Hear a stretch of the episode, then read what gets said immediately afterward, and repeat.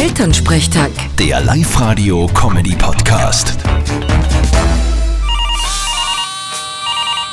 Hallo Mama. Grüß dich Martin, geht's dir eh gut? Fralli, was gibt's? Du, dein Bruder, der Hannes, der kriegt ja ein Kind mit seiner Freundin. Wie heißt die nur mit geschwind? Zoe. Genau, mit der Zoe. Ja, hast mir schon des Öfteren mitteilt. Ja, eh, aber jetzt wissen wir, was wird. Es wird ein Bub Juhu, Gratulation. Habt's erfreut, gell? und wir ein Hoferbe wird.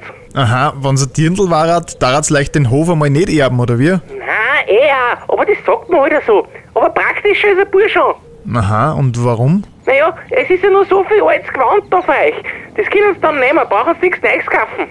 genau, der Geschraub in unsere alten Fetzen. Glaubst ja nicht wirklich, dass die Frau Schwiegertochter ins Bett ihn nimmt. Ja, das glaube ich auch nicht. Die wird den Burm hochmodern einkleiden mit Markengewand. Da kennt sie sich ja aus.